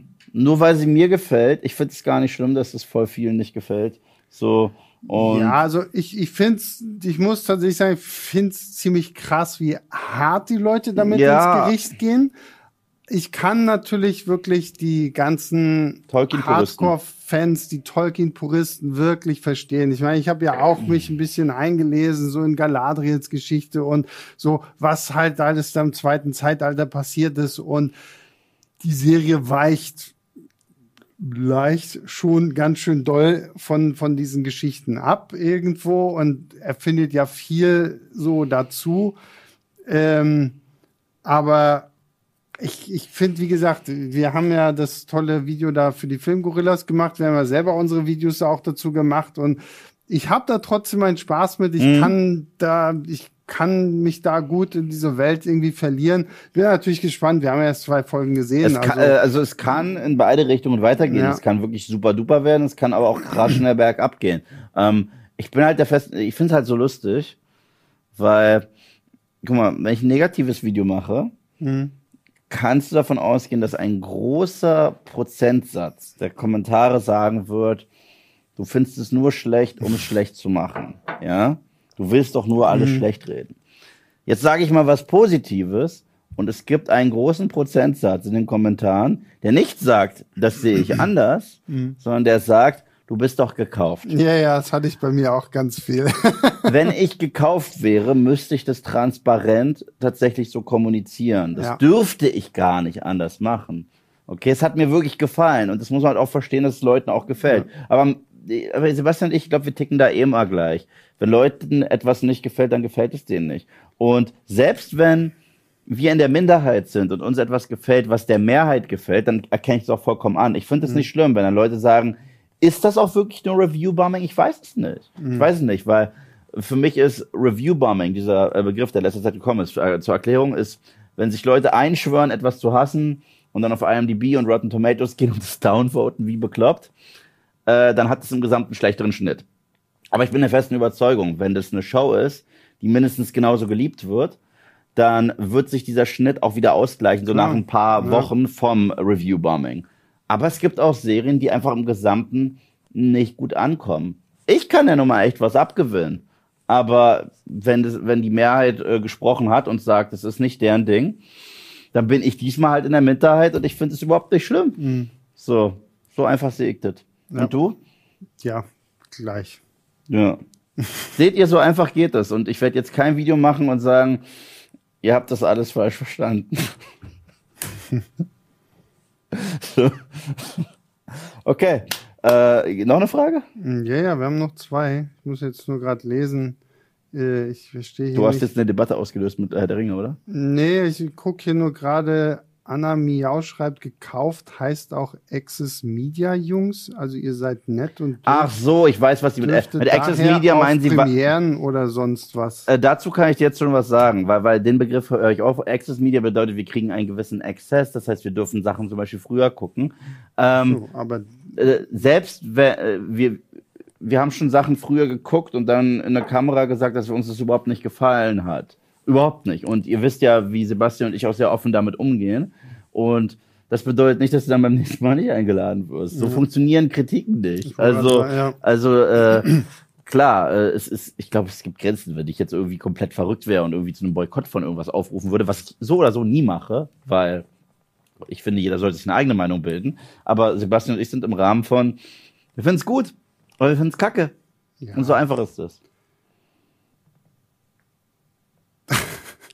Ist Kommt, die, kommt, kommt der nächste Strohmann, äh, Ihr, das nächste ihr, ja, ja, ihr seid in dem Sinne gekauft, weil ihr neue Amazon-Deals wollt. Wieso? Ich, Nein, ja, nein. Also, Also, also auf diese äh, Diskussion muss ich mich auch nicht nee, wollen, einlassen. wir, wollen wir jetzt auch nicht, weil wie gesagt, so mein Gott, so wir mögen es halt. So, es hat kein Mensch gekauft, es hat auch keiner irgendwo jetzt von uns erwartet, weil wir zwei Episoden Wir- vorher gucken durften. wir, wir, wir, wir hatten auch schon Disney-Deals und trotzdem sind wir sehr offen, wenn uns She-Hulk nicht gefällt. Ja, so. also wie gesagt, das ist, man muss, glaube ich, einfach irgendwie, wie gesagt, das sind Kritiken. Das sind Kritiken sind, Kritiken. halt unsere subjektive Meinung und die, die wird auch nicht gekauft. Das wird auch, wenn, wenn Deals gemacht wurden, wahrscheinlich geht das hier so ein bisschen in die Richtung, weil wir ja ähm, Auch hier zu zu The Boys, das war ja auch Amazon. Aber Nichtsdestotrotz durften wir da sagen, was Ja. wir davon halten. Und äh, das, das, das gibt es nicht, dass, dass, dass uns gesagt wird, sa sag, dass du, dass du das feierst. Mhm. So, also da habt ihr echt, äh, also du äh, ein falsches Bild von, von, von, von der ganzen Nummer. So funktioniert das nicht. Also wir sind schon sehr ehrlich und wenn uns was gefällt, dann sagen wir es. Wenn es nicht gefällt. Und bis dato sind es halt auch nur zwei Episoden, was halt umso lustiger ist, weil Mhm. ich habe das Gefühl, wenn mir dann eine Folge Rings of Power nicht gefällt, werden Leute sagen, ah, jetzt springst du auf den Hate-Train, Ja, ja, klar. was auch nicht Ja, ja. stimmt. Oder wenn ich es weiter äh, mag, werden Leute sagen, du bist weiterhin gekauft. Und das sind Aussagen, die einfach nicht auf beiden Seiten nicht stimmen. Und aber das merke ich halt und ich will dieses Thema jetzt auch ehrlich gesagt beenden, Mhm. aber nur um das zum Schluss zu bringen. Leute mittlerweile im Internet und egal von welcher Richtung wollen ihre eigene Meinung einfach nur wiedergespiegelt haben. Mhm. Und wenn das nicht passiert, flippen sie irgendwie aus. Und äh, das, das verstehe ich persönlich nicht. Weil wenn ihr sagt, Rings of Power ist scheiße, dann ist das euer absolutes Recht. Und dann sagt, Natürlich, klar. sagt auch, es ist scheiße. Und fertig. Ja. Und ich finde es gar nicht schlimm. Ich Na, was, was, was ich daran halt einfach nur ein bisschen schade finde, ist so ein bisschen eine ordentliche Diskussionskultur Ja, die- äh, die- abhanden gekommen ist. Ja. Wenn ihr die Serie nicht mögt, finde ich das vollkommen okay. ja. Aber dann lasst uns halt normal darüber sprechen. Ja. Und dann reden wir aber bitte nicht über die Hautfarbe von irgendwelchen Elben, Ja. über die Hautfarbe von irgendwelchen Zwergen oder Zwerginnen oder sonst irgendwie was, sondern dann reden wir darüber, okay, hat uns die Handlung gefallen, ist die Handlung schlüssig Ja. oder ist es totaler Murks oder sonst. Aber wie gesagt, das können wir, wenn ich schon mal ein bisschen Eigenwerbung machen darf, Ja. ähm, morgen in aller Ruhe machen, weil wir machen auch natürlich Livestream zu Rings of der, Power. der Ringe-Serie, zu Rings of Power. Aber huh, nicht hier, sondern bei mir, bei mir zu Hause, äh, Filmstarts. Ich Deswegen, hätte fast also, vergessen, das zu erwähnen. also deswegen, also morgen machen wir Livestream, zwar zur selben Zeit, Mhm. auch wieder um 16 Uhr. Äh, kriegst natürlich vorher nochmal die Ankündigung und sowas alles. Aber wir machen, André hat da was sehr Schönes für euch vorbereitet, damit es auch schick aussieht. Ähm, und ähm, ja, darüber, deswegen, da reden wir dann morgen drüber, hoffentlich auf kultivierte Art und Weise. Verstehe ich das richtig? Das bedeutet, du wirst die Nummer moderieren und ich darf der Gast Du sein. darfst nur der Gast sein, das ist richtig, ja. Ah, ist ja cool. Ah, das muss, muss ja schön sein. Dann, dann muss ich mich aber all deinen Fragen stellen. Da musst du dich all meinen Fragen stellen. Das ist richtig. Und ähm, War das schon die fünfte Frage? nein, wir haben noch äh, welche übrig, aber ich glaube, wir haben hier jetzt einfach im Chat was losgetreten. ähm, so und klar. ja, na klar. Dann gehen wir mal hier, Bring Back Eddie Munson. Und ich weiß, du hast den Trailer ja vor kurzem auch gesehen. Was erwartet ihr von dem Winnie Pooh Horrorfilm? Okay. Okay. ähm, ich muss sagen, ich finde die Idee irgendwie geil. Äh, Und ehrlich gesagt, ich weiß, Sebastian meinte zu mir, Eve, das sieht richtig beschissen aus. Habe ich den Trailer gesehen und gesagt, stimmt, soll es aber, glaube ich, auch. Und deswegen finde ich das gar nicht so schlimm. Also es sieht halt so bewusst scheiße aus. Und bewusst scheiße mag ich. Also, es hat halt so, so einen gewissen Trash-Faktor. Ich, ich finde es viel schlimmer, wenn ein dummer Film intelligent sein will und letztendlich nur dumm ist, als wenn ein, äh, ein, dummer Film, der auch dumm sein will, dumm ist, weil deswegen existiert er. So vermarktet er sich. Und Winnie Pooh als Horrorgeschichte klingt für mich wahnsinnig interessant. Ich habe mal vorher, kennst du Max Landis? Ja. Der hatte mal einen Pitch auch zu so einer Winnie Pooh Story und die hat auch so irgendwie creepy angefangen. Und da habe ich mir echt kurz, als ich den Trail, als ich davon gehört habe, dachte ich mir, haben die damals, weil der der hat so äh, häufig auf Conventions Pitches rausgehauen für äh, die unterschiedlichen Ideen. Ich bin auch mal der Meinung, er hat eine Story auf YouTube, seine Superman Story. Und er erzählt die nur. Und es Ja, ist mein Lieblings Super, ja. äh, seine Death and Return of Superman. Die ist großartig. Und da dachte ich mir, haben die sich dabei irgendwie abgeguckt? Die, die, die Masken sehen halt krass billo aus. Es sieht nicht aus, als wenn das Winnie Pooh ist, sondern als wenn es ein Killer mit einer Winnie Pooh Maske ist. Also im Trailer. Ja, ja. Aber ansonsten, ich finde die Idee witzig, du? Ja, ich find's, ich find's ziemlich äh, gaga. Aber ja, Wann man kommt müsste, ich habe keine Ahnung, ich weiß nicht, man müsste den Film wahrscheinlich halt irgendwie sehen. Ähm, aber ja, mal gucken. Ich weiß nicht, ich finde es halt sehr lustig, dass es offensichtlich. Ähm, ich bin echt gespannt, wie das sein wird. Das könnte halt wirklich sehr bescheuert sein. Aber, aber bedeutet das, dass, also, wie gesagt, das ist jetzt eine Laienfrage, aber bedeutet das, dass Disney jetzt zurzeit nicht mehr die Rechte an Winnie the Pooh hat? Ich glaube, die Rechte, ich weiß gerade nicht so genau, aber ich glaube, man kann da gerade irgendwie frei dran schalten und walten. Irgendwie hatte ich da mal was gehört, dass das jetzt wohl ähm, funktioniert. Habe ich dir jemals den sowjetischen Winnie Pooh gezeigt? Ja, ja, ich weiß, den kenne ich, ja. Winnie- Oder sogar, glaube ich, mal auf Filmstarts ein Video irgendwie zu gemacht oder so. Winnie Pooh. Winnie Puch, ja. Der Ja. ist sehr lustig ausgesehen. Ja. Ähm, dann, jetzt haben wir die letzte Frage. Ähm, was nehmen wir denn jetzt? Jetzt muss ich mich hier unter dem ganzen Herr der Ringe. Ähm, Bashen die sich jetzt gegenseitig? David Pro fragt, seid ihr auf Cobra Kai 5 gehypt? Wie, fand, wie fandet ihr den Trailer? Absolut. Ich Ah. bin gehypt. Ich fand beim Trailer halt lustig, dass ich ähm, hier Terry Silver jetzt irgendwie so eine ganze Crew von krassen ähm, Karate-Lehrern da jetzt irgendwie anfliegen lässt. Wenn diese, diese eine Frau da in dem Privatjet da in ihren High Heels runterkommt, ich denke, ach, das ist schon wieder so dieses Cobra Kai Soap Opera äh, hoch 3000. Aber ja, ich bin echt mega gespannt drauf. Äh, jetzt am Freitag geht's los. Ich, ich bin echt, ja, Cobra Kai ist toll. Guck mal, das Besondere an der Nummer ist folgendes. Jedes Mal denke ich mir, wenn so eine Staffel zu Ende ist, Gott war das geil. Jedes Mal, okay? Und jedes Mal, wenn eine neue angekündigt wird, denke ich mir mittlerweile eigentlich, brauche ich noch eine? Ja? Aber, das, aber die Antwort, nachdem ich die gesehen habe, ist dann jedes Mal, ja, ja, brauche ich. Also Season 4 kam ja Silvester raus. Und ich habe das Ding noch tagsüber, bevor ich abends Silvester gefeiert habe, habe ich das Ding noch äh, in den Morgenstunden gesuchtet. Und ich finde Cobra Kai nach wie vor Paradebeispiel dafür, wie man Franchise zurückbringen kann, mit Liebe auch neue Figuren einführen kann. Und ich hatte durchgehend meinen Spaß mit der Show bisher. Die Show hat mich bisher noch nicht ein einziges Mal enttäuscht. Äh, ich hoffe trotzdem, dass es ein bisschen mehr zurückgeht zu Johnny Lawrence und Miguel, weil das war eigentlich so das Herzstück der Show. Die Beziehung zwischen diesen beiden war so in Season 1 das Wichtigste.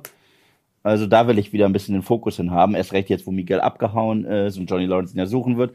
Weil das ist für mich das absolute Herzstück. Die Beziehung Johnny Lawrence, Miguel. Und ansonsten, ich finde die Show super. Und ich fand auch Terry Silver super. Und äh, ja, ich fand alles, was die bis dato gemacht haben, auch mit neuen Figuren, super. Ich hoffe halt nur, dass sie es nicht zu lange ausreizen. So, ich habe halt Angst, dass es irgendwann einfach aus, weil ich meine, was soll denn jetzt nach dieser ganzen Terry Silver Kiste, jetzt wo wir ja wirklich so gefühlt, er hat das ganze Valley unter sich und äh, was was willst du denn noch bringen? Hilary Swank. Ja, aber Für die finale Season. Ja, genau, ja. Also, Aber- also, also jetzt Season 5 ist das jetzt? Ja. Ich würde es mit der sechsten Season ja, genau, beenden. ja, das meine ich ja. und in die sechste ja. Season bringst du noch Hilary Swank rein, Ja. weil dann hast du auch das letzte Mal diesen Arc für Daniel beendet, der ja noch so ein bisschen Mr. Miyagi hinterher trauert. Und Genau. eine der Sachen, die die Serie immer wieder schafft, ist es, dass Daniel Mr. Miyagi, obwohl er nicht mehr lebt, von einer anderen Seite kennenlernt. Mhm. Und das ultimative Mr. Miyagi von einer anderen Seite kennenzulernen, obwohl er nicht mehr lebt, ist die Schülerin kennenzulernen, die auch bei ihm gelernt hat. Was schreiben die in den Kommentaren? Okay, also nichts nur Okay. ja. Ja, gut, das wird morgen auf jeden Fall ein sehr interessanter Stream. Ähm, gut. Damit sind wir So erstmal viel zu raus. Cobra Kai. So viel zu Cobra Kai. Ich weiß nicht, seid ihr hyped auf, auf, Cobra Kai? Ich bin's definitiv. Äh, ich glaube, ich werde das gleiche machen wie zu Anfang des Jahres. Ich ziehe mir meinen Cobra Kai Tanktop an und moderiere das Ding wieder darin. Das heißt, ich zeige Haut. Hey. André macht den OnlyFans-Account. André und ich, wir arbeiten schon lange an dem OnlyFans-Account. Leute, bald ist es soweit. So. Und ja, aber ich freue mich wahnsinnig auf Cobra Kai. Geil, Wochenende. Mega. Da habe ich doch echt was, worauf ich mich freuen kann. Dann äh, heißt es jetzt Danke, Danke sagen. Zuerst, falls sie zuschaut, ich glaube nicht, dass sie es gerade tut, weil sie äh, immer noch in Venedig ist. Aber falls du doch eingeschaltet hast, Jenny, dann äh, drück ich dich und schick dir zig Grüße und danke dir für deine Videobotschaft. Mua. Dann danke, danke, danke an die zwei Jungs in der Box. Zeigt euch Jungs in der Box. Hardy, noch einen speziellen Dank, dass du dich heute in der Show gezeigt hast. Ich möchte dich da jetzt häufiger sehen, äh, weil jetzt hast du Blut geleckt und ich merke, du hast ja auch Bock. Sei doch ehrlich, du hast Bock. Du hast Bock, siehst du? Ach, sie werden so schnell erwachsen. Ja. Ähm, dann, danke Hocker. Du warst heute von allen am konstruktivsten. Immer. Bleib ich dabei. so, und was ja. du so alles über Lore weißt, was äh, Targaryens angeht, pff, mind blown. Ja. Danke dir, Sebastian. Erst, erster Hocker, auf dem die Schreibmaschine von. R. Martin stand. Deswegen. Deswegen gibt's keine Bücher mehr. ähm, äh, äh, danke dir, danke dir fürs Community Management. Ich kann mir vorstellen, wenn es solche hitzigen Debatten gibt, dann ist es gar nicht so leicht.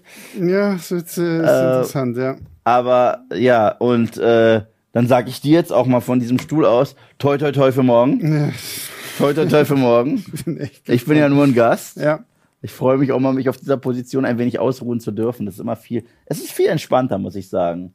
Und deswegen, ja, ja, glaube ich.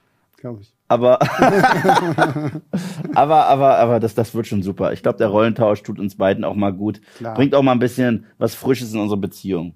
Definitiv. Wird mal soll, wieder soll ja Zeit. nicht einschlafen. Soll ja nicht, ja, genau. Muss Wir, wir ja brauchen, wir brauchen die, haben, die ne? neuen Herausforderungen Ja. und ja, ich glaube, ich bin mindestens genauso ein unterhaltsamer Gast wie du. Definitiv. Ja. Dann danke dafür. Größter Dank geht euch.